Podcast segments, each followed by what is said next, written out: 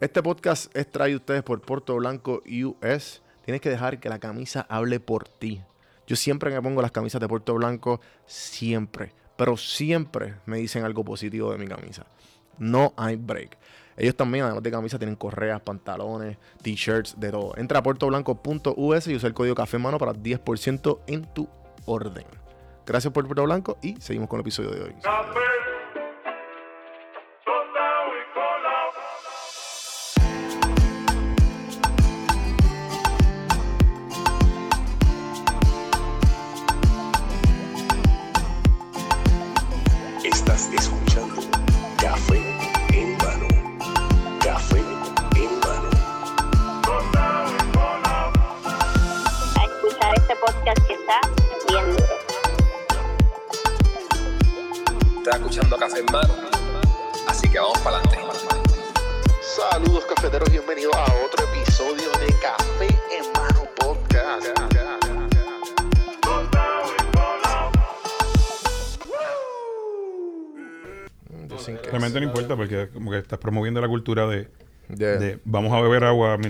porque si no vamos Sí. a joder.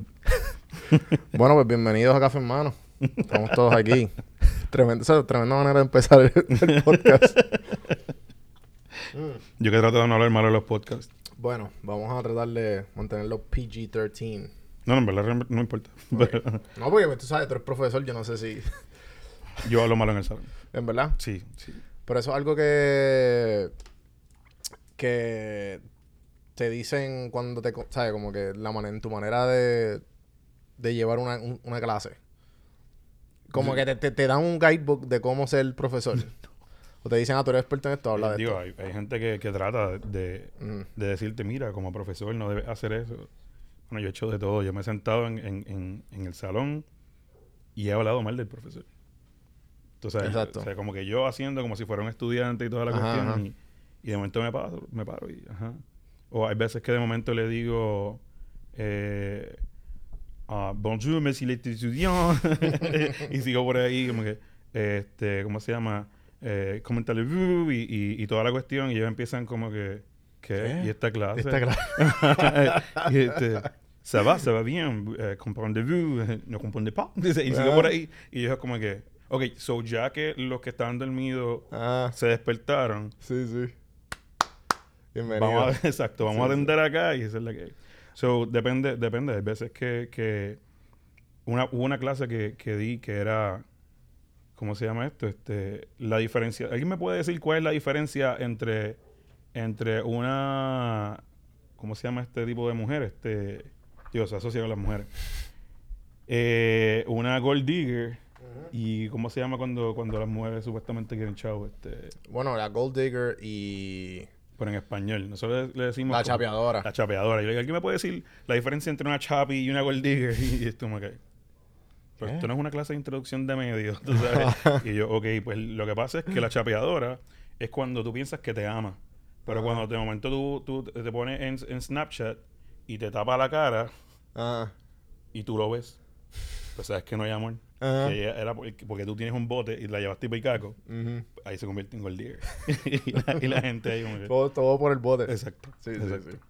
No, porque este me- me- el- es- te quise invitar porque sé que estábamos a punto de colaborar, habíamos hablado desde antes. Ujú.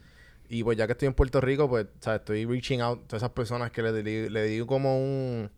eh, ah, ya mismo, tú sabes, pues, Atlanta, de lejos, no se puede hacer mucho. Claro. Sé que eres aficionado, eh, además de ser profesor. Sé, sé- bueno, preséntate, ¿sabes? que, que de momento cogimos el, el, el- la El- gente tiene el- que- el flow. cuando vean el, el, el show van a decir yo me perdí la mitad de Ujú, antes de ujú. cuando él se... Empezamos justamente en mitad. exacto Por eso el flow de café, hermano. sí es, esto es eh, como, como la película esta de de John Travolta Pulp Fiction que empieza Ajá. en el medio Eh, sí, el sí, medio es sí. el final Todas las películas de Quentin Tarantino son así. exacto. Sí, como te dan el chapter último al fin. Tú, ah, y después al final tú haces como que lo conectas.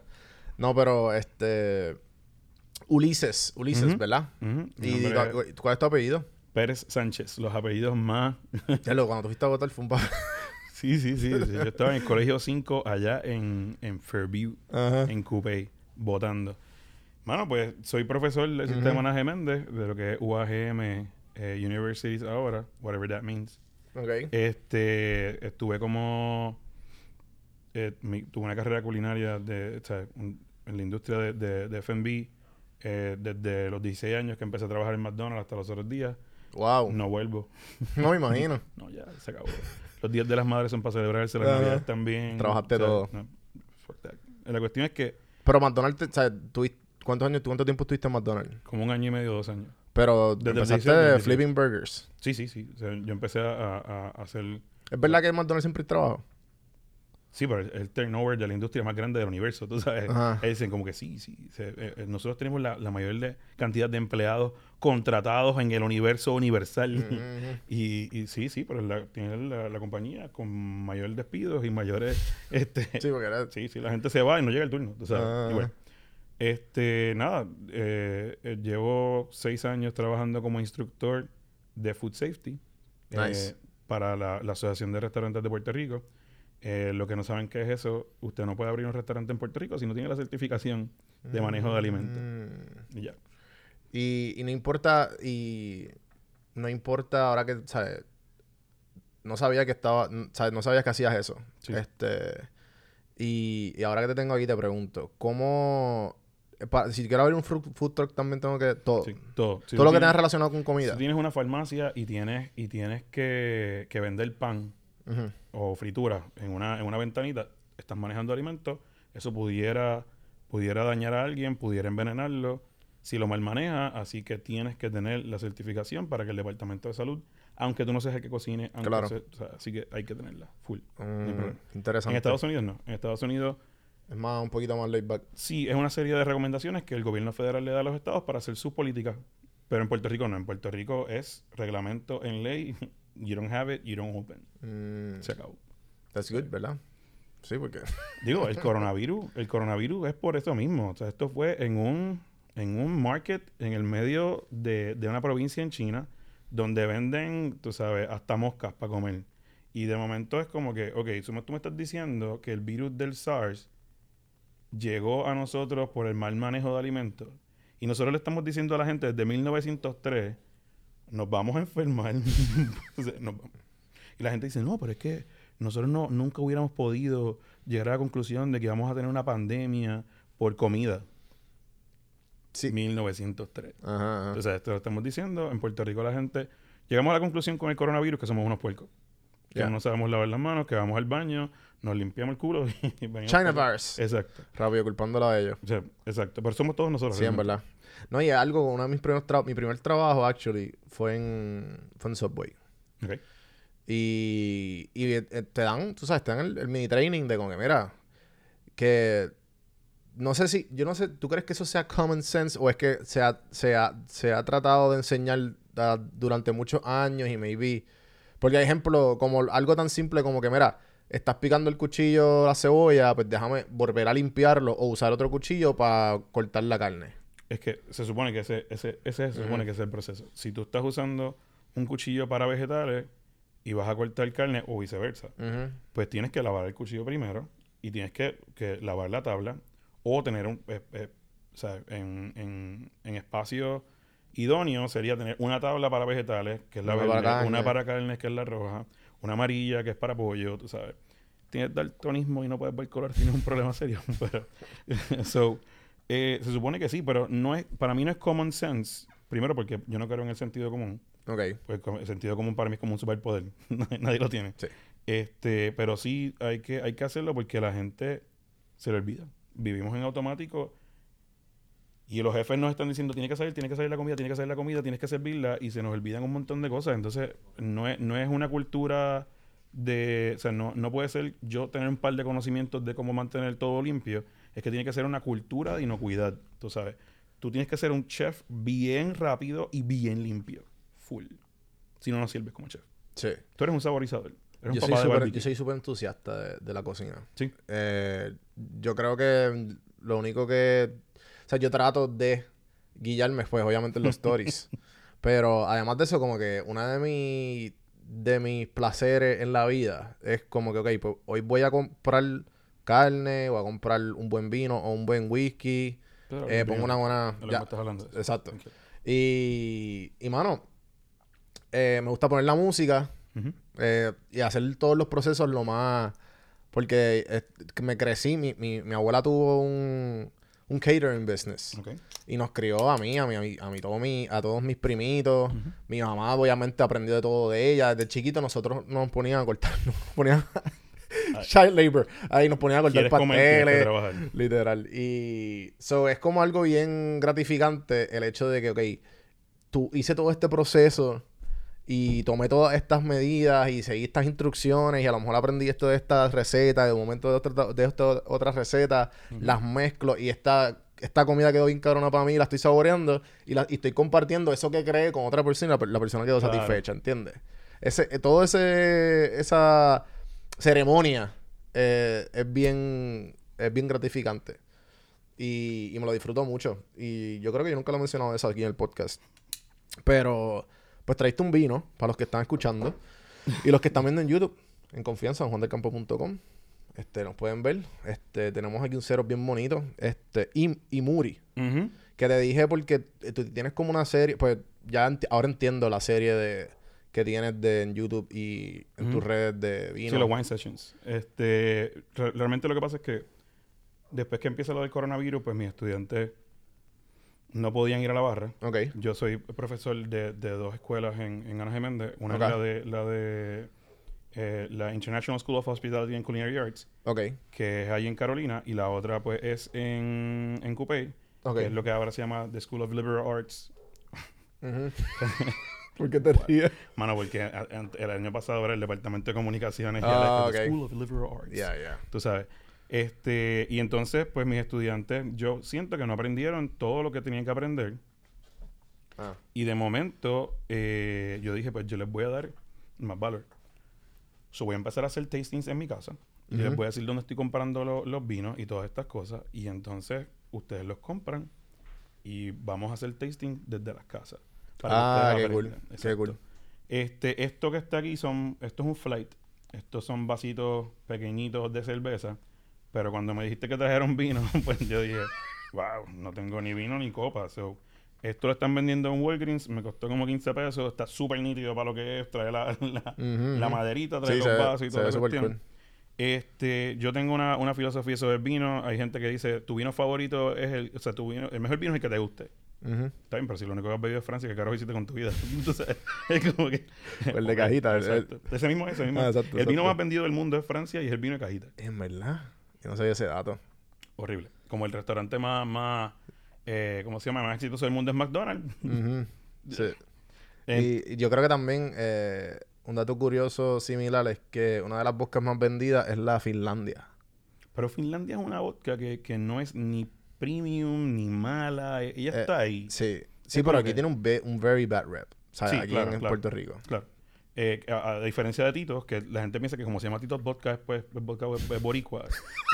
Sabes, no, no es tu pana Tito que Sí, sí, hizo, sí, no. sí. Este, Tito Sí, salía- él hizo una finca de papas y empezó a y- fermentar no, ahí. Tito se empezó a anunciar en, en Playboy Magazine. Ajá. O sea, cuando comenzaron, tú sabes, so, Nice. no es, y, y, y tú tomas Tito y tú puedes decir que esa es, esa es tu vodka, pero el dolor de cabeza que vas a tener el próximo día va a ser... En verdad, a mí no me da. Uf, no, pues no bendiciones da. para ti. que- Pero igual, pero igual conozco, mi- eh, creo que mi hermano, eh, él dice, no, yo no puedo contigo. Mi hermano bebe, ¿cómo se llama la sueca? Este, que es bien famosa. Um, ¿Cómo se llama? Este, no, la otra. Está soviético. Con la S. No. Stolinaya.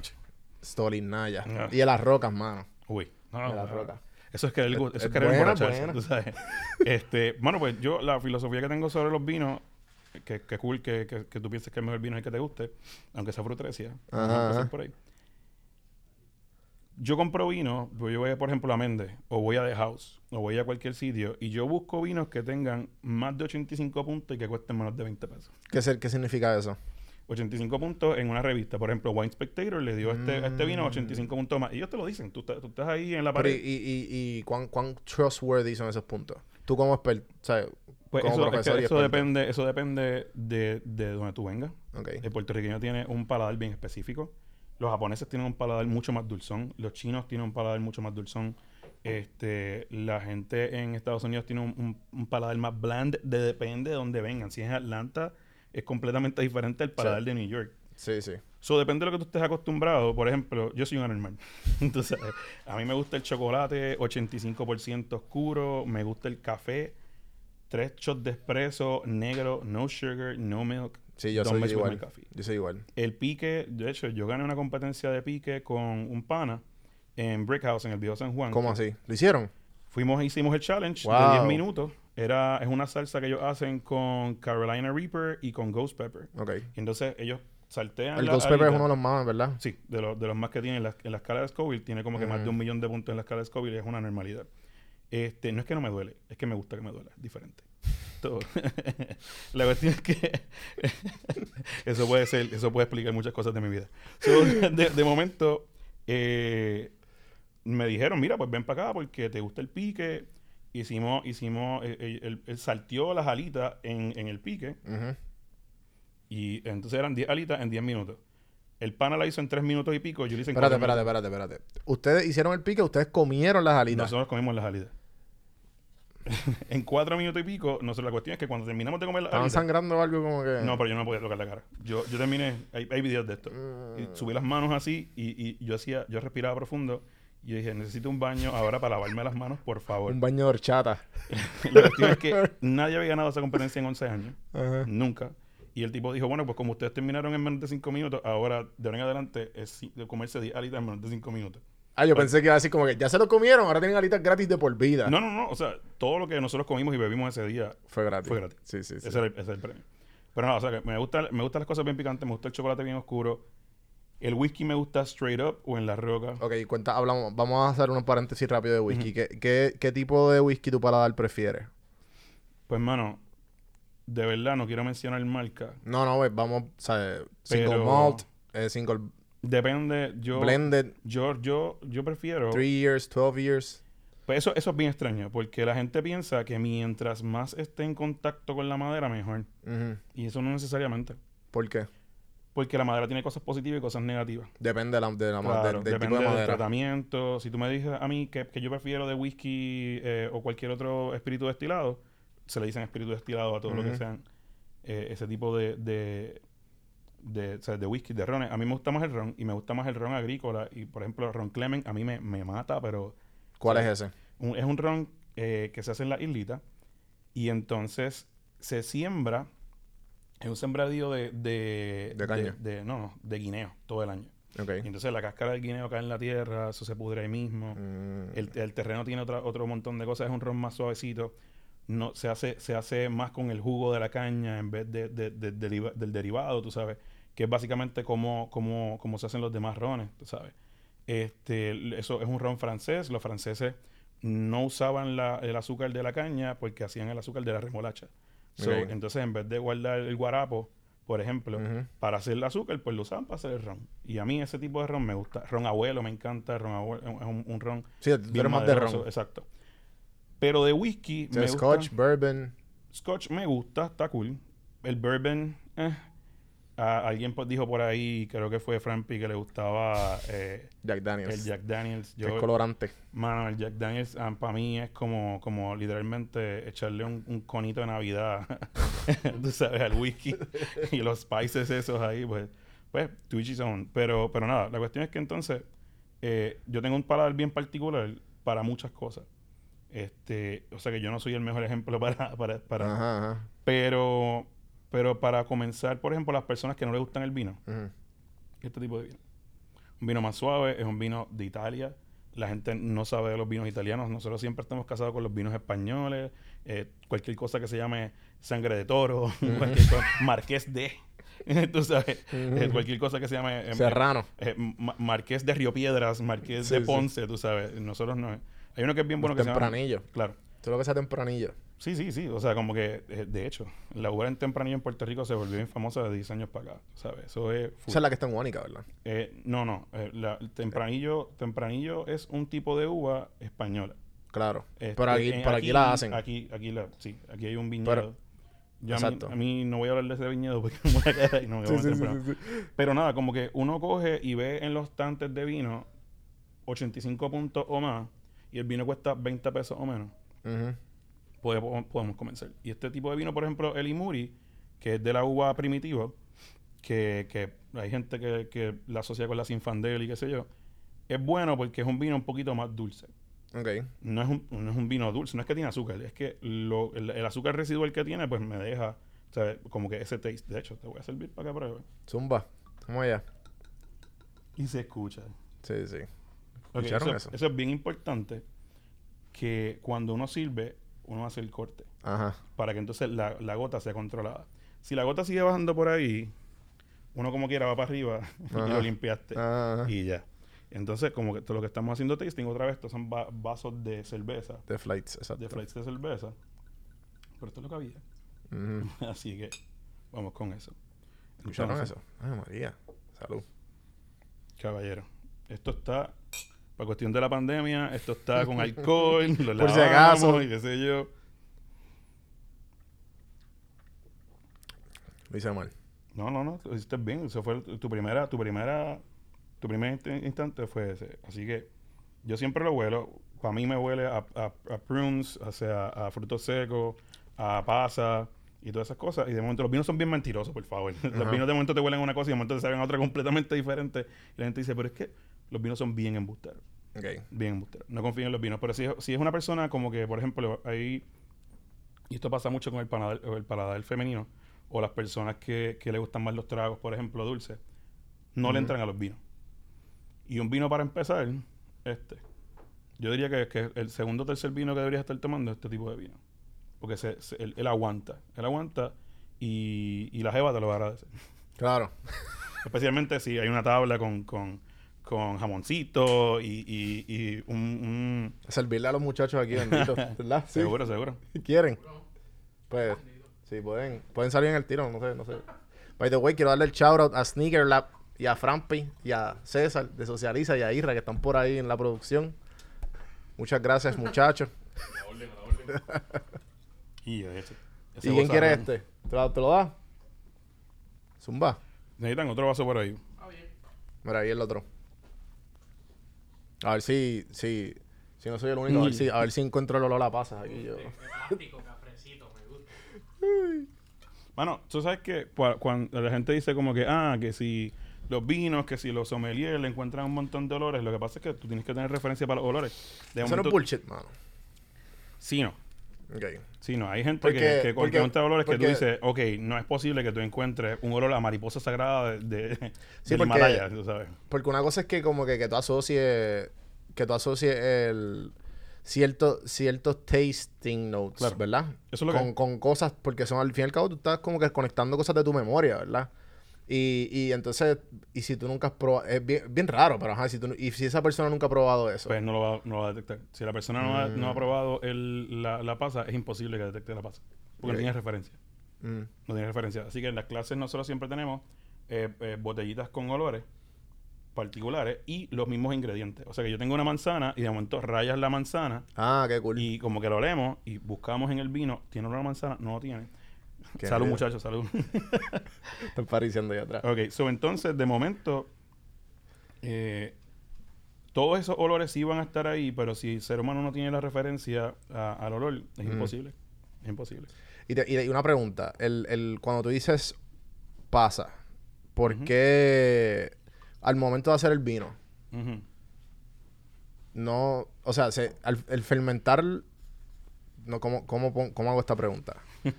eh, cuando, primero se hacen las pasas y después se fermenta y No, después se hace el vino. hubo pasa o envuelta. O sea, el- es la uva. es simplemente que, que huele. Es que, que to- los minerales que tenía el terreno, el, el agua que Mm. usaron, el proceso, eh, de dónde, el tipo de uva que usaron. Claro. Pero el, Da- el proceso de hacer vino sigue siendo el mismo. Claro, claro.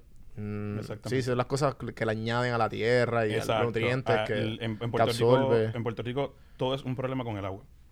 Porque, de hecho, el café... Esa, esa cuestión que dicen de las ciertas cervezas que están por el sur oeste de Puerto Rico, que dicen que que supuestamente es por el agua, por eso es que sabe tan buena. Pues puede ser. Eh, si, y esto a lo mejor es, eh, yo, yo digo que es como milería de mi parte, pero a mí, que me gusta el café puro, Ajá. si yo lo pruebo y es agua que viene directo de la pluma, a mí me sabe a los minerales. Ok. Y si lo pruebo en la taza de... de, de- A ver si lo hago bien. más o menos. No, a ver si estoy bien. Hay gente que se tiran la- todo eso. Yo, yo esperaba que tú estuvieras manchado ahí. Eso hubiese estado brutal para Instagram. Ah. La cuestión es que entonces, de momento, como que el café, por ejemplo, a mí me encanta... De Puerto Rico me gusta gusto. Mm. Eh, me gusta eh, chupacabra de, de, de gusto, me gusta baraca, me gusta ampar. Pero si el, el, el- ¿Cómo se llama esto? Estamos aquí a la orden. ¿Verdad? Carlita, llama, llama a El Socializa, por favor. café, hermano. Socializa Group. No sé. Piénsenlo. Este, ¿verdad? Entonces, de momento como que me da el sabor a la, a la tacita de cartón. Yo siento el sabor al cartón. A mí, mi café beber perfecto es, por ejemplo, eh, yo lo he visto mucho en mis redes. Yo veo un sitio que se llama Café La Estación, que tiene un restaurante que se llama Pimentón.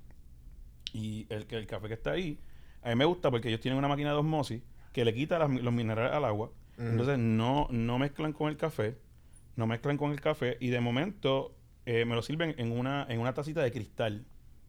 O sea que en vez de, de yo coger el sabor al cartón, es el cristal. Y entonces la crema es suprema, el- el- los aceites del café. Tú, tú, lo, tú lo hueles y tú dices, acho, mi día va a estar tan nítido hoy. entonces, entonces, mi día va a estar tan espectacularmente bueno. Ayer, ayer yo fui a votar y yo dije, ir a votar sin darse una taza de café es el acto más antipatriota que puedes hacer.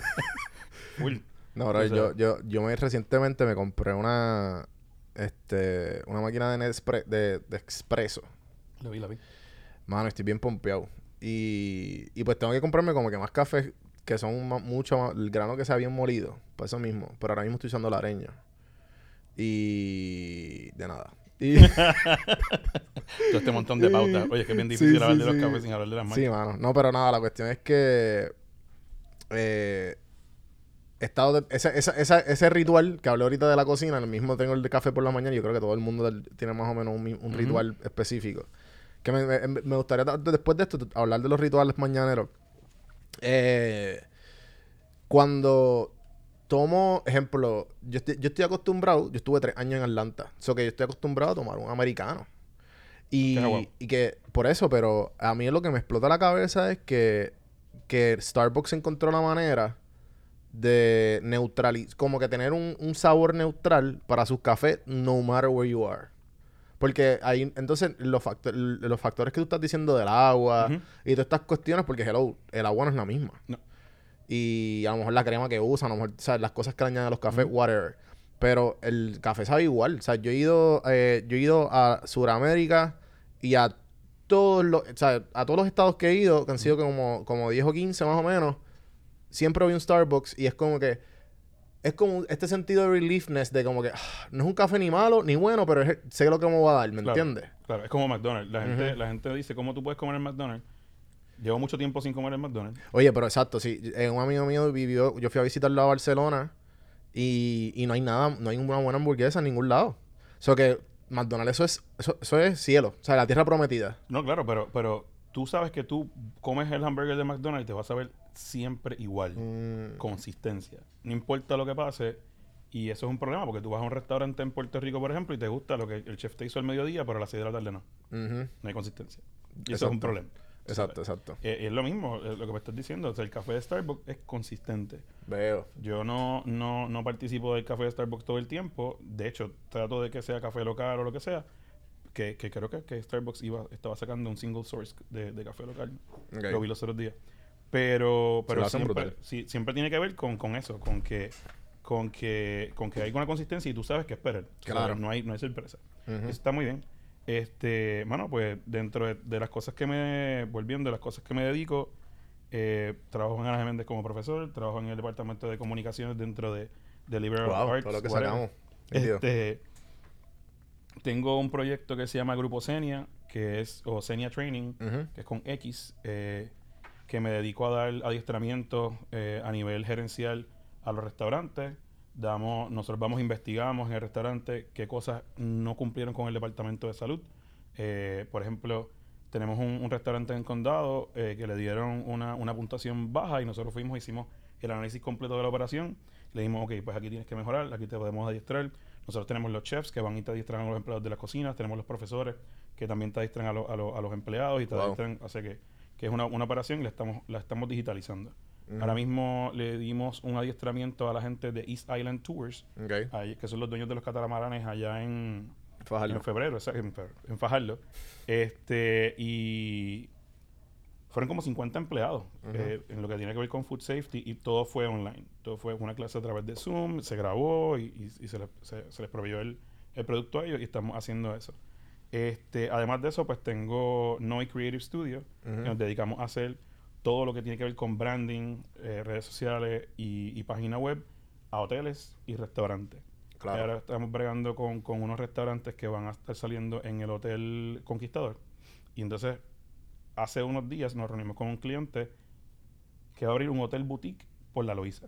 Y entonces nosotros tenemos que hacer todo el branding del hotel Hmm. Sí, eso es completo. como lo- bueno, los que hay dos o tres por ahí en, por el condado. Y, Pues este, este hotel no existe. Este hotel, ellos vieron la propiedad, eh, ya sometieron. pero, ah, o sea, hay, la propiedad está. La propiedad está, que- exacto, no obviamente tienen que tienen que, build, exacto. so they had to build it from scratch. Exacto. So, entonces nosotros vamos a trabajar con la arquitecta y, y con la decoradora de interiores. Ujú. Y entonces vamos a, a bregar con todo eso. Ok. Este, estamos haciendo una- un, un proyecto colaborativo con la gente de Based, que, que pueden ir, se llama joinbased.com, que es con Gustavo Díaz Koff de, la- de, la- de las cenas empresariales. Sí.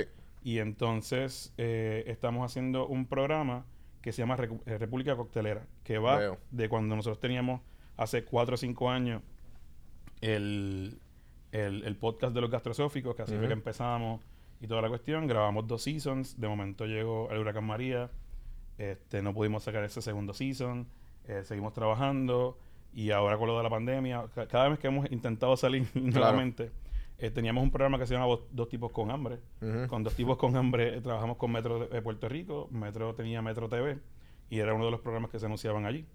Este, entonces íbamos a los sitios los lunes con hambre.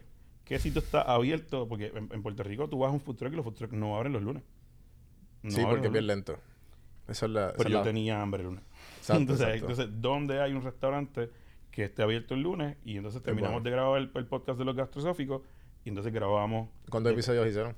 de los gastrosóficos hicimos como algunos 40 episodios. Ok, Este, Pero, o sea, no hemos vuelto a salir por eso mismo. Estamos tratando de retomar el proyecto. Pero vamos Eso a un año, ¿verdad? Semanal. ¿Hicieron? Puede ser. Sí, sí. Es muy posible. 52 episodios. Este, nada, la cuestión es que entonces ahora vamos a hacer República Coctelera. Si no me equivoco, el primer episodio es con Chuck, que es de, de Grupo Ícaro. Ya eso lo tenemos cuadrado y vamos a empezar a grabar en la segunda semana de noviembre. Grupo Ícaro, para los que no saben, es este, La Factoría, Jungle Bird. Jungle Bird. eh, tienen Caneca. Tienen Surf Up allá en, en Surf, creo que se llama, que es ahí en la ventana del mar. Tienen un par de cositas, un par de Nice.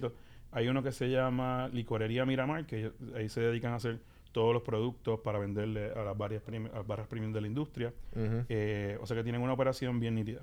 Nítido. Chuck específicamente trabajaba en Barmini, en Washington, con José Andrés. Ok. Y mientras él fue el... José Andrés, el, de lo- el- el del huracán María, ¿verdad? Exacto, Sí. exacto.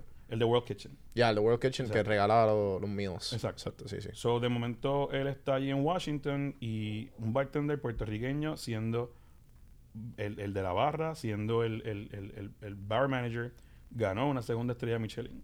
Eso no saben los periódicos de aquí. ¿Qué es eso? Las estrellas Michelin, o sea, Michelin es una, una clasificación de los restaurantes y entonces te dice está una estrella Michelin, dos estrellas Michelin, tres estrellas Michelin. La compañía de gomas, Michelin, le dice hace muchos años a sus, a sus troqueros, te voy a dar una guía y te voy a poner los restaurantes que hay en tu ruta. Si tiene una estrella, exacto, si tiene una, después esto se- salió de control y ahora esto es como que los restaurantes con Sí, tres sí. estrellas Michelin, eh, reservar, tiene un año, 500 dólares mínimo. Wow. O sea, no hay, hay unos que son más baratos. Sí, ahora ya, ya no es de troqueros. Exacto.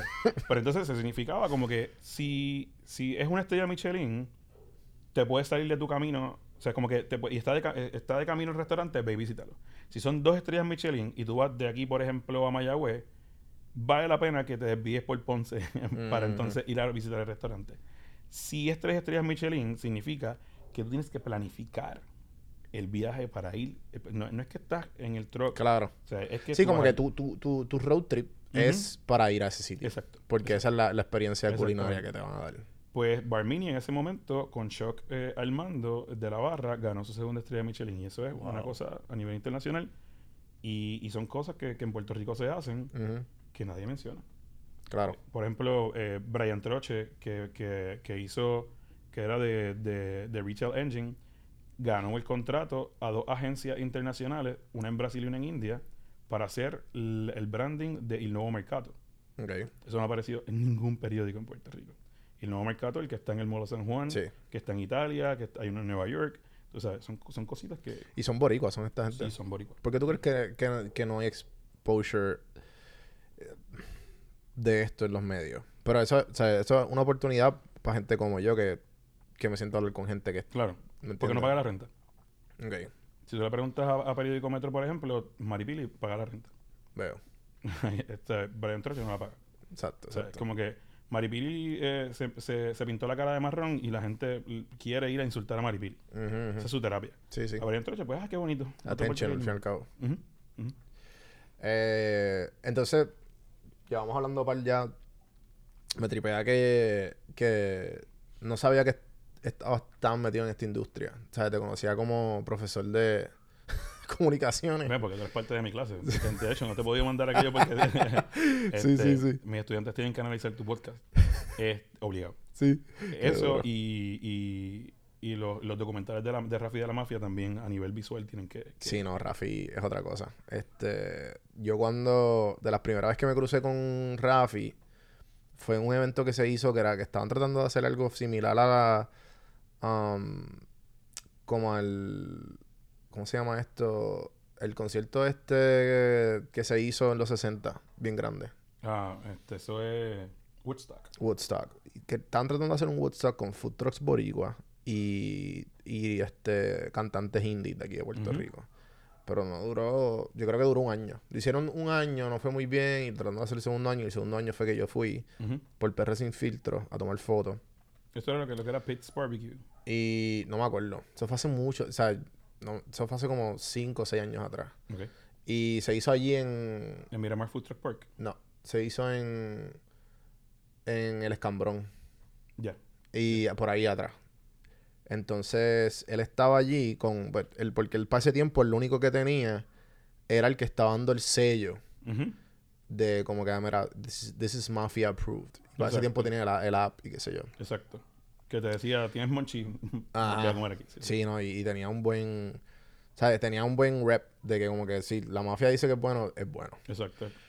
Y que eso no es fácil crear. No, no, exactamente. Y, y pues nada, la- y también todo lo que ha creado con, con la combinación de visual con, con lo culinario es muy, muy, muy nítido. Pues, hermano, como que esto, yo no tengo opción. A mí me gusta crear.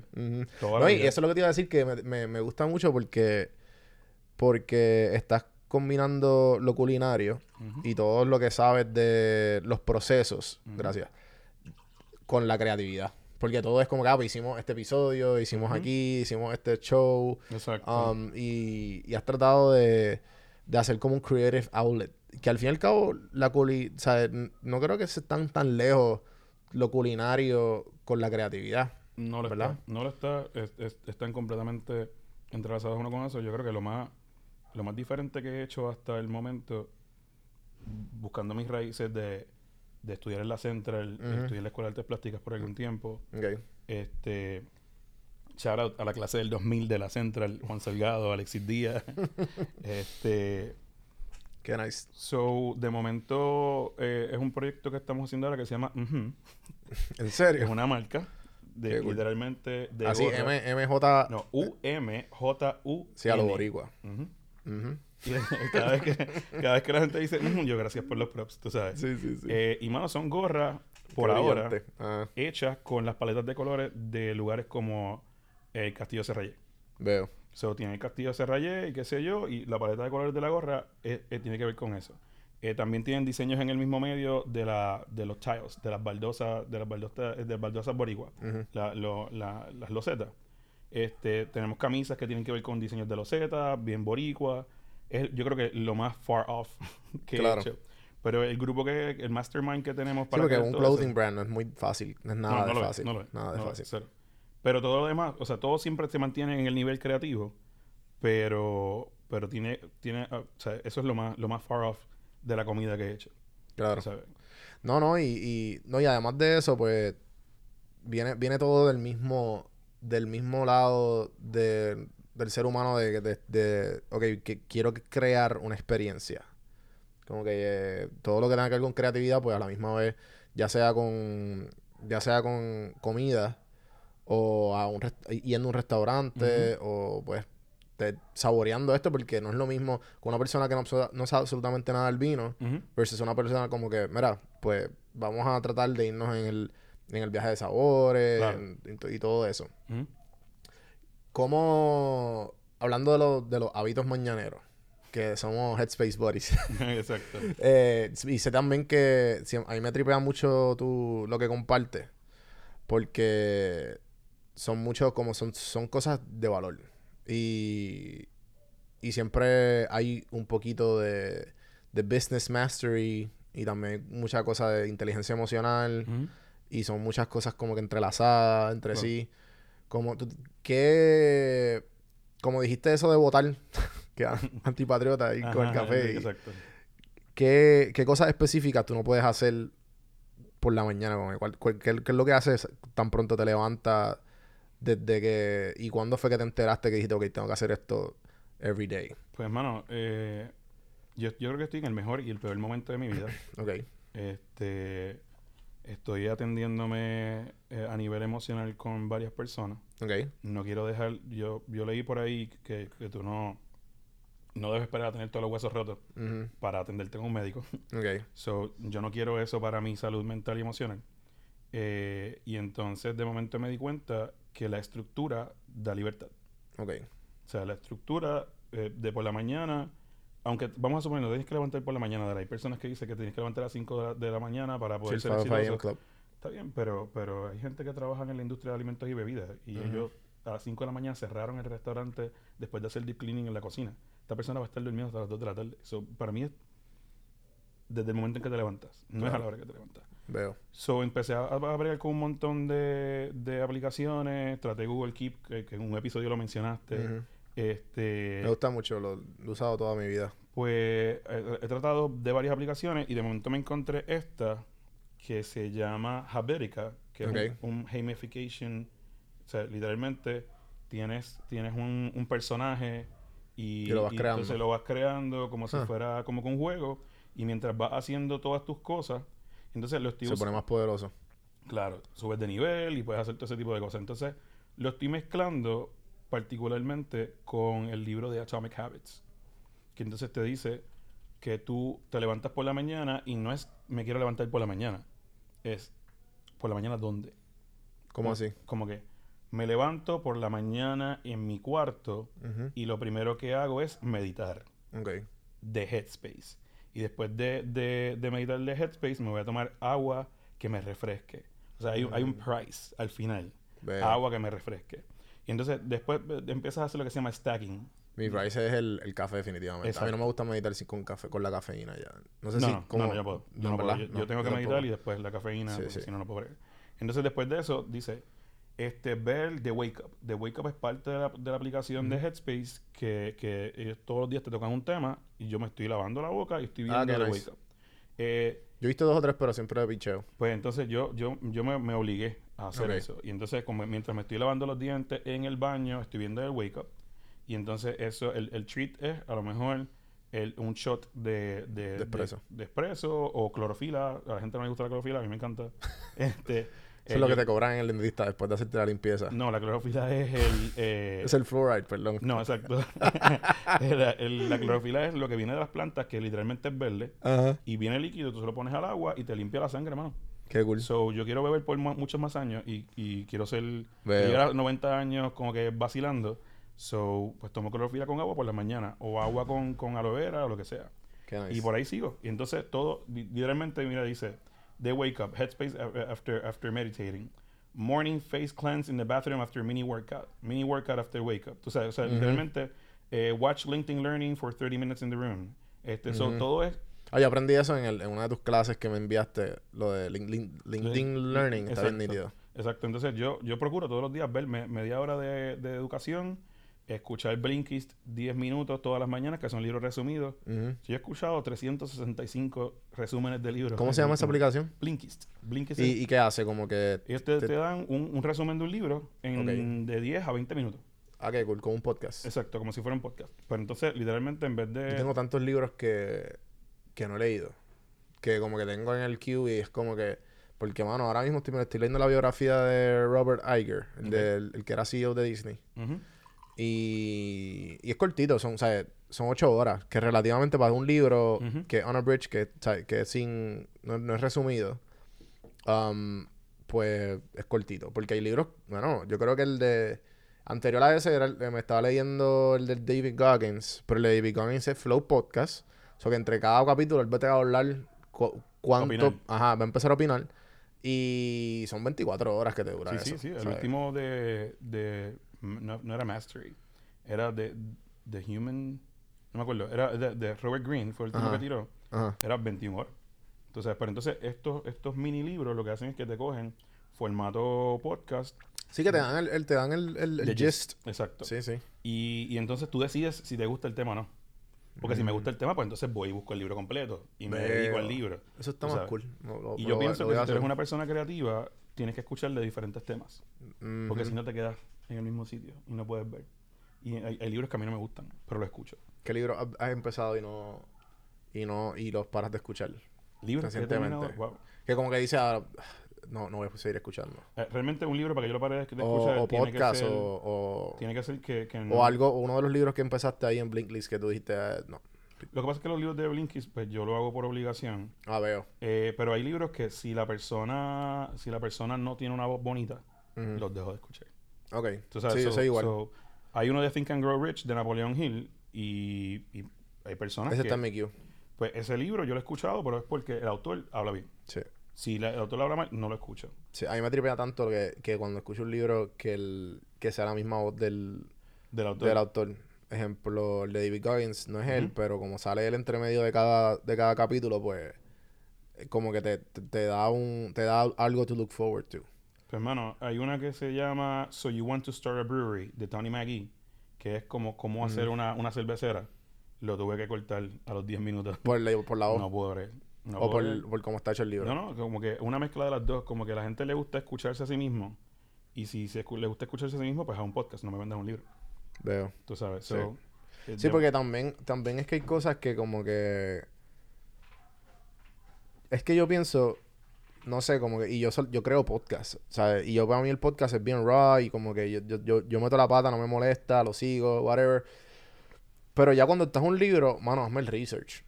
¿Sabes? Hazme, dame... Si me estás leyendo... Si, me, si, me si estoy leyendo un libro y estoy como que... Estoy perdiendo... Estoy invirtiendo mi tiempo en ti y yo quiero aprender algo. Claro.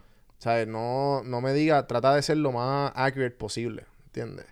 Y hay libros que es como que, me- que tú los escuchas o los lees, es como que, es- si como tú dices, es como un podcast. O sea, es como que bien, y tú, loco, para eso te veo en YouTube, ¿me entiendes? Y, lo, y entonces te, lo, lo puedo poner en YouTube y no te tengo que estar prestando tanta atención. Exacto. Porque hay veces que, como- porque la atención que estoy invirtiendo en ti, o sea, quiero que sea 100%. Si no, pues el podcast, hay veces que tú con un, con un 40 o 50%, tú ya tú estás, ¿sabes? Puedes hacer mu- mu- muchas otras cosas y no te pierdes tanta información válida, pero a la misma vez te estás entreteniendo y a lo mejor maybe educando en algún tema. Eso le dicen el fluff. Cuando te quieren contar la historia de su vida, yo pasé por esto, bla, bla, bla. Ajá, ajá. Ok, hay un libro que se llama Profit First. Ujú. Hay un libro que se llama Profit First que a mí me encanta. Pero la parte de la historia de cómo él llegó a, a- a esa fórmula de cómo hacer dinero primero en una compañía, Te dormías en lo que puedo llegaba. Sí. Sea, hay, hay solamente una historia de como dos minutos que it's important. Todo lo demás I could have done without. Yeah, Entonces, yeah. Y no puedo bregar. So, so, por las mañanas yo me levanto y lo primero que hago es meditar. eh, mando, eh, me mentalizo para el día que, de, lo que quiero hacer. Voy y me lavo la boca mientras estoy escuchando eh, The Wake Up. Después escucho Blinkies mientras me estoy preparando la batalla de desayuno. ¿Cuántas aplicaciones ah, tienes? Como que en la mañana. Para, son Para tres aplicaciones. tres aplicaciones, esas tres tres. aplicaciones. Tú sabes. eh, y, y trato de mantenerlo lo más mínimo posible porque si, si sigo añadiendo, Ujú. de momentos, yo, yo pienso que eso es como un cluttering. ¿Cómo se llaman las personas que son que empiezan a coleccionar ropa? Los, Los hoarders. hoarders. Pues yo, yo estoy concepto yo pensé que me lo había inventado y de momento lo busqué en internet. Eso tiene un nombre, esa es la mayéutica de, Pues- de, de Aristóteles, si no me Pues, equivoco. pues literalmente yo puse information hoarders. Son gente que coleccionan emails, tienen 8000 emails que Mm. Nunca así. abren, Yo soy así. este, mil I aplicaciones. don't, I don't mind las notificaciones del, del email. Como que pero es que... están ahí. Están Yeah, ahí and, they're lingering. Veo. Tú sabes, están ahí. Entonces tú sie- siempre te sientes como que nunca estás dando el 100%. Y siempre Mm. hay algo que no terminas. Tú sabes, entonces por eso es que viene como que esta teoría del minimalismo. Y tú, como quieres ser un overachiever, pues sientes que te están mentando la madre. ¿Te entiendes? Pero va a llegar un momento en que tú tienes que dedicarle energía a cosas importantes como tu salud emocional, tu salud mental, tus relaciones de pareja, tus relaciones con tus hijos y todo. Y todo este tipo de cosas, no es que la gente no te está diciendo que no puedes hacerlas. Es que, why would you? Al final del día, ¿qué, qué, qué tú quieres lograr con tu vida? Todas las cosas que tú estás haciendo hasta el momento te traen felicidad, te traen, te, te traen me- mejores relaciones. A mí me suspendieron, esto es un cuento bien extraño, me suspendieron Profesores. es la primera vez que esto pasa. Me, me suspendieron por, por una estupidez eh, y creo que fue lo mejor que me pudo haber pasado. ¿Te suspendieron? Sí, sí. ¿Qui- Tú, ¿Dónde? O sea, en, en eh, la misma institución. ok. No me dieron clase. Lo que hicieron no es que me suspendieron, sino que no me dieron clase. Obviamente pues, vino otro Veo. departamento y dijo, espérate, espérate. Ulises es buen profesor, yo lo quiero en mi departamento. Y, y yo vivo agradecido con esa gente. Pero en ese momento, pues me quitaron básicamente mi renta. Veo. Sí, sí. Y yo, y yo me vi en un espacio bien oscuro. Y entonces dije, en ese mismo momento, dentro de la tristeza y dentro de estar así bien frustrado, no vuelvo a hacer nada en mi vida que no esté alineado con mis valores y mi definición de felicidad. No lo vuelvo a hacer. Y me ha ido tan mucho mejor en la vida. O sea, este año yo creo que, que, que yo he tenido mucho más éxito que el resto de mi vida haciendo eso. Y la gente dice, ah, qué bueno tú que tienes esa, esa capacidad. Yo te estoy diciendo que hace cuatro años yo no podía pagar mi renta, no podía pagar la luz, no, hay- un montón de cosas que no podía pagar. Ahora yo estoy en, en- en- en el nivel donde le puedo decir a un cliente, no quiero trabajar contigo. No quiero trabajar contigo. No me interesa. Hay una persona que me dice, mira, ¿por qué no me bajas el precio? Te lo puedo subir. hay, hay uno que me intentó y me insultó y todo, y le dije, búscate el precio de mi, de mi, de mi competencia. Ujú. Lo buscaron y me dijeron, no, no, vamos a trabajar contigo. No, no, no, espérate. Yo no te dije que buscaras el precio de, de mi competencia. Para ayudar, exacto. Eso es para, es para que veas que eres un pesetero y yo no trabajo con peseteros. Así que vete y trabaja con mi competencia. Ahora vas a tener que pagarle el precio a mi competencia porque yo no quiero trabajar contigo. Si yo no te puse a buscar ese precio to convince you, porque yo me convencí ya mismo que yo no quiero trabajar contigo. Nice. Y ya. Si no está alineado Qué con mi definición de, de, de, de fe- o sea, mi, mi definición de, de felicidad y mis valores, no me interesa. ¿Qué es lo más que tú ves en tus estudiantes? Que tú como que, que tú tratas de instill en them. Que se puede. Entonces, no hay ninguna razón para que ellos... Y, y de hecho, hay gente que no cree en la universidad and you should not believe en la universidad. La universidad es, es un, un espacio, es un negocio como cualquier otro. Y todos los sistemas te van a intentar vender como que tu vida no va a funcionar sin la educación. Tú puedes tener educación en cualquier otro, pero si tú quieres, si la universidad resuena o, está alineado con lo que tú quieres para tu vida, hay tantas herramientas dentro de, de esa institución que tú puedes usar para hacerte crecer. Y yo les doy a ellos, mis clases son de proyectos, de reflexión y de acción. Yo te voy a dar un tema, tú lo vas a trabajar, vas a analizar por qué es valioso para ti. Ujú. O sea, eh, por ejemplo, el- la asignación de, de tu podcast es analiza el podcast de, de- de Café en Mano por, por Don Juan del Campo y me vas a decir con las, este- las tendencias que estudiamos dentro de la industria de comunicaciones, qué tendencias él está, está trabajando, qué tendencias no está trabajando y cuáles podría trabajar. Eso sería algo Entonces, de momento le digo... medio torturing verlo yo. Pues entonces de momento le digo, este, después que llegues a esas conclusiones y toda la cuestión, me vas a decir porque esto es importante para tu carrera estudiantil y porque esto es importante para tu carrera profesional. Porque si ellos no ven el valor de las cosas, no las van a usar. Como cuando tú aprendes a dibujar. Tú aprendes a dibujar y llevas haciendo el mismo muñequito, con la, mirando para la misma dir- dirección, con las mismas manos en la misma forma, con la misma pose desde que tienes cinco años hasta ahora. Ahora lo haces un poquito más, más refinado Veo. si tú no ves el- en la fotografía, tú, tú, there's key techniques that you always use. Sea, Yeah. una- unas técnicas que tú, que tú siempre, que son tu go-to. Pero si tú no le ves el valor a las técnicas, nunca las vas a usar. Pues yo quiero que ellos le vean el valor a su carrera, que le vean el valor a lo que están haciendo y que, y que entonces lo empiecen a aplicar desde ahora para cuando se gradúen, ellos sean los monstruos de la industria. Que Emil y Max de en, en- en- en Buena Vibra digan, ok, no es que tú tienes que venir a, a trabajar con nosotros ya, aunque sea un show. tú sabes. ese, ese es mi... Y, y- y siempre estoy buscando aplicaciones, siempre estoy buscando cosas para que los estudiantes las usen. Y yo me expongo al proceso. Todo lo que yo le pido a mis estudiantes, yo lo hago junto con ellos. Yo- ellos están Sí, a haciendo... lo Jordan, como que you can't bullshit porque Exacto. yo lo hice. Exacto. Y eso es de la cocina. Si tú no sabes, si el chef no sabe cocinar, tú no lo vas a seguir.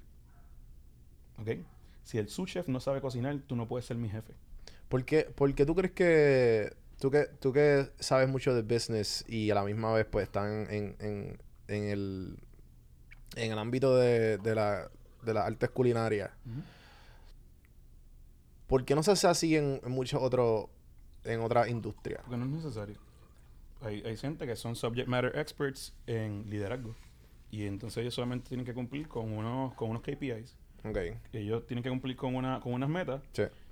Y tú no tienes que saber necesariamente, o sea, no, no tienes que necesariamente saber de, de reparar un carro para mandar a un mecánico a, a que, a que algo funcione. Claro. Así que, eh, por ejemplo, en, en las Fuerzas Armadas, mi hermano es capitán en el Air Force y de momento él necesita un resultado al final del día. Él no tiene que saber absolutamente nada de lo que el, el- el resto de su equipo está haciendo. Hay unos, unos, unos subordinados que, sa- que sí saben. Veo. él, como, veo, so- veo. como subject matter expert o como especialista en liderazgo, solamente tiene que, que estar orientado a resultados. Eso es todo. Hay unas industrias que, que- que se prestan para eso, hay otras que no. Cuando tú sabes que. ¿Cómo tú sabes que, ejemplo. the- where, where are your strong suits? Si, si tú eres una persona de hacer. O una persona de como que, mira, yo creo que es- eh, si tenemos más, más resultados si hacemos esto. Te va a hacer el podcast, tu podcast más largo, ¿sabes? ¿Verdad? Estamos a. estamos a, estamos a 55, no estamos mal. So, Ya ok, estamos casi acabando, gente, tranquilo. Si, si de momento esos son fortalezas y debilidades, Ujú. eso es un problema. SWAT. Porque, exacto. porque las fortalezas pueden ser cosas que tú haces bien. Y las debilidades, cosas que haces mal. Ujú. Pero las fortalezas también pueden ser cosas que cuando tú las haces te sientes fortalecido. O como cu- cuando las haces te sientes debilitado. So, de momento hay personas que te dicen, Juan, si yo fuera tú y tuviera tu habilidad, Si yo tuviera- estuviera haciendo esto. Sí, sí, sí. Y La idea dices, de un millón de dólares. Claro, entonces tú dices, está bien, pero es que a mí eso no me llena. Ajá, ajá. Pues, I'm good at it, soy bueno, pero no me fortalece. Sí, sí, sí. Así que, que, que es un poquito tricky Veo. este, encontrar ese sweet spot Vi- entre lo que eres bueno y lo que te fortalece. eh, vi un conference que decían como que de estos de de estos IG videos, no, sé, no me acuerdo si fue en Instagram, que era como que una de, la- una de las de los key things para el wealth es tú encontrar tus debilidades y encontrar tus fortalezas y picharle a tus debilidades y encontrar, y encontrar los key people que tú Ujú. sabes que son buenos en esas debi- debilidades tú enfocarte en tus fortalezas y, tú, y tú confiar en esas personas en tus debilidades Claro. para que, para que, obviamente, para el key of success, Claro. de lo que se conoce como el... En mi caso, a mí me tomó mucho tiempo y yo traté por muchos años de construir a esa persona. Veo. Y entonces eh, había O sea, Ulises.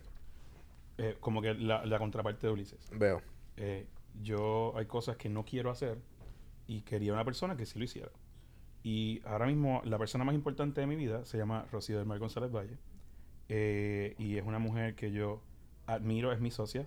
Ujú. Eh, y yo la admiro al punto en que yo pienso que no hay un ser humano más talentoso que ella en el planeta. Y yo le, le todo, de hecho, no es que yo dude de mi persona, es que ella le mete tanto a la vida que cuando yo tengo una, una yo no, yo no voy a tirar nada del mundo si ella no lo ve primero. Ok.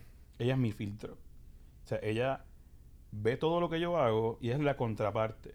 Yo con todo y que tengo todo este montón de, de audiolibros, tengo 20, ve- 20 aplicaciones que son para educación, desde EDX, desde Coursera, LinkedIn Learning, eh, eh, Audible, Scribe, you name it, I have it, tú sabes con todo y eso, yo no puedo estar en todas partes todo el tiempo, yo no lo sé todo. La vida me ha dado bien duro este año y me ha demostrado un montón de debilidades que tengo y ella me mantiene ahí.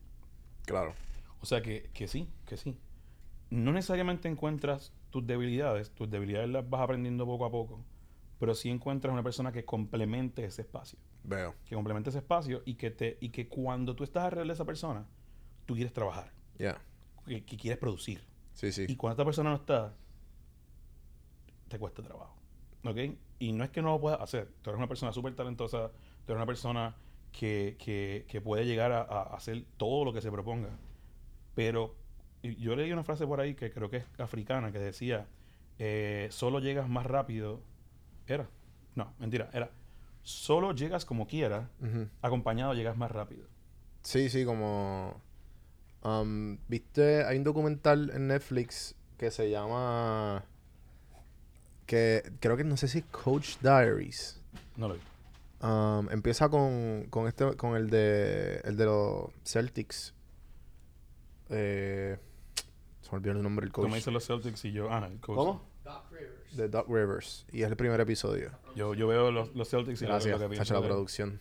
en, en Larry Eh, Bird y toda esta gente de esa Pues, época. pues Doc Rivers, eh, son el, el- la serie trata sobre sobre el día a día de un, de un coach en diferentes industrias. Y empieza con la de Doc Rivers, y esa fue la que vi.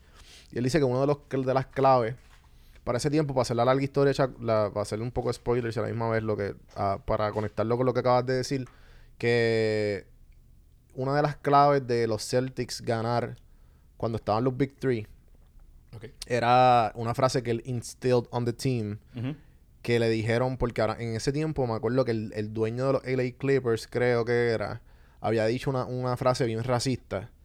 Y pues los mismos, los mismos, eh, el mismo equipo se sentía un poco separado y no sé qué.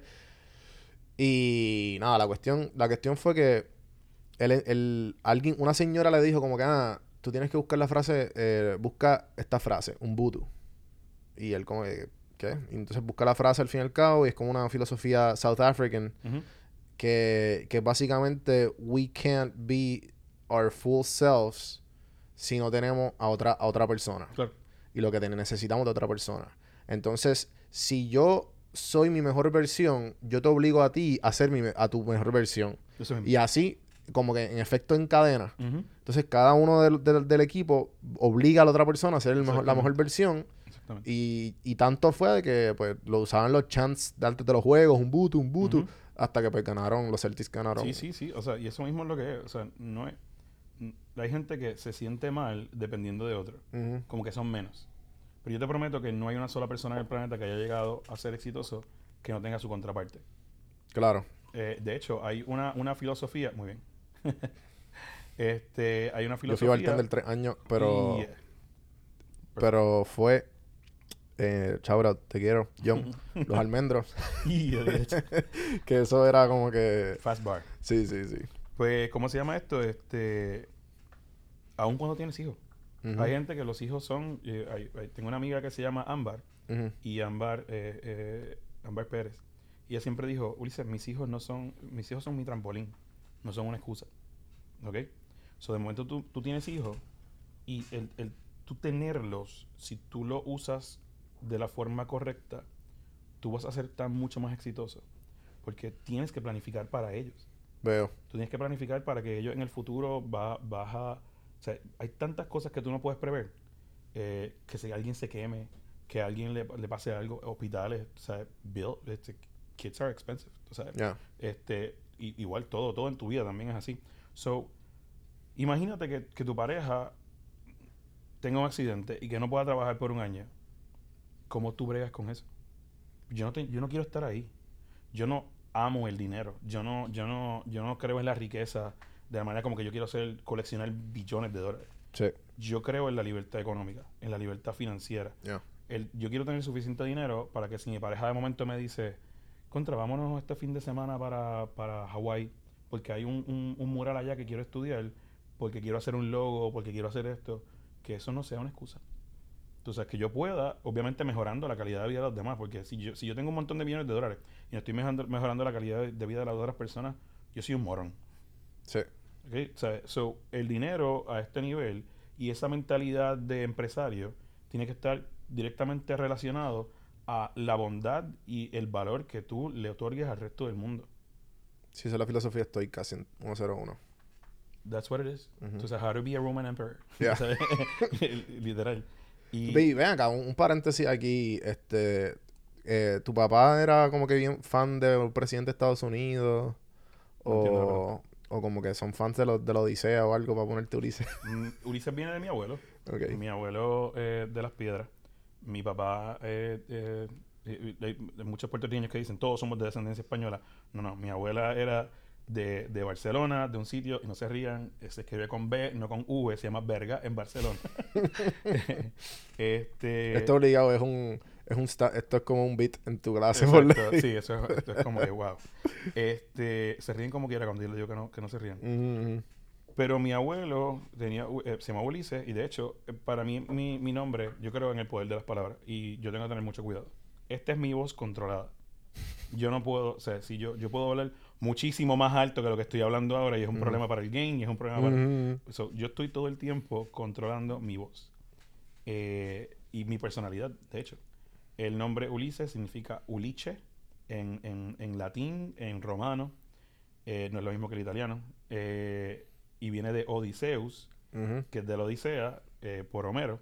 Pero Odiseus es Odius Zeus, el odio de Zeus, el fuego de Zeus, el odio de, los- de los dioses. So, yo tengo una personalidad bien tranquila, pero soy bien fogoso y me molesto rápido. O sea, yo digo que yo vivo encojonado con la humanidad, tú sabes. Pero, pero me gusta mucho querer y amar, así que tengo que coger... No, pero yo pienso que. Yo pienso que, que, que eso, eso que dices, como que se nota cuando, cuando te conozco y, y, y, una, y entiendo, y obviamente me estoy proyectando 100%, que cuando tú, tú- cuando meditas, es una de tus. Sea, tú tienes que meditar. O sea, ejemplo, eh, cuando, estamos, cuando tenemos el, el, el monkey mind, ¿sabes? Tratando de, de, de, de dominarlo. Y, y, al- y una frase que escuché que, que se me quedó conmigo recientemente fue como que, sea, estamos en esta vida para que no nos dom- el, el- la mente del mono no nos domine, sino que nosotros, que trabaje para nosotros. Claro. Y una de las cla- una de, de las herramientas más esenciales es el- la meditación.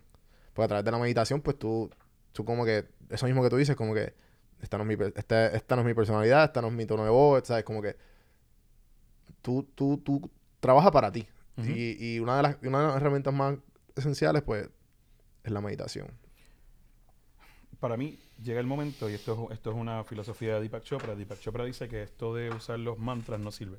Ajá. O sea, como que no sirve en, en cuestión de, de poner la mente en blanco. Eh, el mantra es una palabra que contrapone tu palabrería interna. So, la tranquilidad existe en esa, en esa batalla campal entre la palabra que es el mantra, que para los cristianos es la oración, Ujú. y la voz que no se calla en tu cabeza. Sí. Esa voz que nosotros bebemos para que se calle. es como que, dude, shut up. Tú sabes. Shut the pain away. Exacto. Y, y, y, y eso está bien, la meditación está bien, pero eh, uno también tiene que, que a- aprender a que le duela. Ya. Y hay, de hecho, hay una, 100%. una, una, eh, especialista académica que se llama Brené Brown, Ujú. que tiene un, un talk en, en TED Talk- en, en- En TED.com que, que se llama eh, El poder de la... ¿Cómo se llamaba eso? Era De vulnerabilidad. la vulnerabilidad. Ya. Y hay poder en la vulnerabilidad. De hecho, ella te habla que cuando tú apagas una emoción, el cuerpo no entiende de apagar una sola. So, eventualmente las apagas todas. Y entonces tratas de apagar esto aquí y, y tu familia te dice, has cambiado. Y tú dices, no, yo soy el mismo. Tú te sientes el mismo. Pero como estás apagando una, pues las demás eventualmente empiezan a dim down, a bajarse hasta que eres una persona que ya Un no robot. Sí. no te disfrutas las cosas. Tú eres gamer, yo fui gamer en algún momento, ya yo no me disfruto los juegos como antes. Yo estoy 10 minutos jugando en GOG.com y no puedo verlo. No lo puedo ver. Ujú. So, hay, hay ciertas cosas de mi personalidad que estoy trabajando en el momento porque me he dado cuenta que por no reconocer desde la raíz todos mis traumas y todos mis dolores y querer solamente apagarlos, pues me, me- me ha afectado. Y a mi edad, eso no es una opción. Especialmente porque cuando tú, tú lees la vida de los hombres que van a llegar, que están a 5 o 6 años de llegar a los 40, oye, los 40 es el magnum opus de todo el mundo. Ahí es que el hombre está más, más, más envuelto y va a hacer su gran obra. So, yo no quiero llegar a los 40 años con esto que está pasando. Veo. Si yo estoy trabajando en el Ulises. Race Against Time. Exactamente. Yo estoy trabajando en eso para llegar ahí y, y darle al mundo el Ulises que el mundo se merece. Nice. Y yo creo que con eso lo podemos acabar. Si no, porque si no, vamos a seguir hablando Sí, hasta el sí, sí. 2027. Eh, eh, ¿Dónde? ¿Qué quiere? Sé, sé que estás trabajando, no, no sé si actualmente lo estás trabajando, lo de la- las cartas del trauma, ¿verdad? Letters to Trauma. Estás trabajando. Tengo que- un par de cositas que estoy trabajando. Eh, había una que se llamaba, que era que va a salir eventualmente. Es un libro que quiero hacer gratuito. Ok. O sea, quiero venderlo para, para donar esto a causas benéficas. Se llama Letters of Gratitude for Those Who's Passed. Ok. Son, son yo agradecerle a personas que ya no están conmigo eh, y darle el agradecimiento de por yo soy hoy por esas personas. Tu abuelo se murió, tu mamá se murió. Es que para poder atender las cartas de todo el mundo, porque yo quiero que son que personas de todo el mundo me escriban y publicar sus cartas, Ujú. eh, yo tengo que trabajar mentalmente conmigo. So, de momento se me ocurrió esto de Letters to Trauma y entonces empecé hace como una semana y media y um, antes quería hacer como que bien overachiever, una todos los días. Sí, me sí. dijeron que eso no es posible. Sí, obligado. So, es escribiéndole sin decir quién es la persona, cómo esa persona me hizo daño en algún momento de mi vida, esperar dos o tres días en lo que yo puedo metabolizar eh, Lo que acabas de escribir. lo que acabo de escribir, escribir una carta de disculpa, que es yo disculpándome porque yo también tuve que ver de alguna forma en eso. Eh, si es una persona que violaron o lo que sea, esa persona debió hablar ahora en el momento o en algún momento debió haber- hay, algo, hay algo que, que- siempre podemos hacer algo. Y la última es la carta de gratitud. Una es me hiciste daño, la otra es yo también tuve responsabilidad y la última es pero agradezco que esto esté pasando porque yo nunca hubiera llegado a ser quien es lo más difícil. Es la más difícil. Exacto. Y entonces decidí hacer una persona por semana. Ya. So, eh, este es el preview, el preview a ese libro de, de Letters of Gratitude for Those Who, Nice. those who Passed. Um, ¿Y dónde te consiguen? Si quieres tirar algún... En, eh, ahora- por ahora en Instagram, eh, a través de PS underscore eh, Ulises. Eventualmente me pueden conseguir a través de psulises.com. Ulises es U-L-I-S-E-S. Dentro de esa página de psulises.com van a poder en- encontrar todos los demás proyectos, todos los diarios, eh, el G-Media, ujú. Ujú. este, la de, la de ujú, ya tenemos el dominio, se llama I, iSaidUjú.com, este, y por ahí vamos. So, todos los proyectos los van a poder encontrar ahí y a través también de la plataforma de, de IG, que es Instagram. Eh, así que escríbanme, vean lo que estoy poniendo. Hoy específicamente me cogí un break. Y mano, gracias por invitarme No, un mano. millón. A base de Y show. qué bueno que estamos pasando ahora, porque si no, vamos a estar cuatro horas más hablando. Sí. Eh, no, eh, ojalá que, se repita. Eh, gracias por venir. Quiero, quiero, además de darte gracias a ti, darle gracias a, a todo el mundo que ha hecho que yo esté aquí. Sí. O sea, en todos lugares. Eh, Ya hablé de Rocío, eh, a los nenes, a mi mamá, a mi papá y a mi familia, que si usted no lo sabe todavía, la, la vida es familiar. Ujú. Y si usted no tiene familia, construyala. Sí, sí. Así que gracias de nuevo y, y espero que me invites de nuevo y hablar media hora en vez de dos horas. Mala mía. No, no, no, no Eh, soy yo, yo soy el que estoy hablando. ok, ok. Yo, yo Eh, reconozco eso. eh, bueno, gente, gracias por escuchar. Eh, cafemano.com, ahí pueden escuchar el podcast. Eh, también pueden entrar en Don Juan del Campo para suscribirse, para que vean esto en video, apoyen la causa, socializa y la fábrica idea. Ahora vamos por la fábrica idea, así que vayan para allá para ver los episodios y estén al- que estén al día de todo, de todo lo que hay detrás de el BTS de cre- la creación de ideas. Así que gracias Ulises y Gracias. gracias Socializa, César, Frampi, shoutout a Sneaker Lab PR y hasta la próxima. Hasta la próxima.